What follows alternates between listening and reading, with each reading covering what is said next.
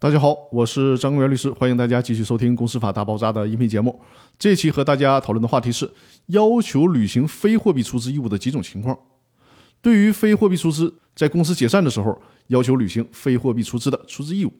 在这种时候呢，可能会遇到以下几种情况。第一种情况，股东将非货币财产交给了公司使用，比如说隔壁老王以他的房产出资，房屋呢已经交给了公司实际使用了，但是。迟迟没有办理过户登记，没有将房屋登记在公司的名下，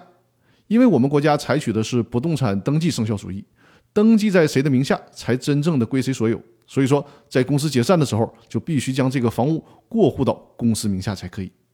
第二种情况，如果股东以车辆、船舶、航空器出资，但是呢没有办理过户登记，公司解散的时候，依然可以要求股东将这些动产变更到公司的名下。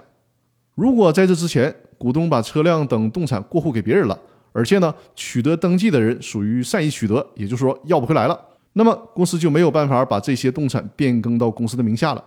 但是呢，公司可以依据不当得利制度或者是侵权行为法，要求这个股东对公司承担赔偿责任。比如说，车辆价值五十万，既然车要不回来了，那么股东就得自己掏钱，用五十万现金赔偿给公司。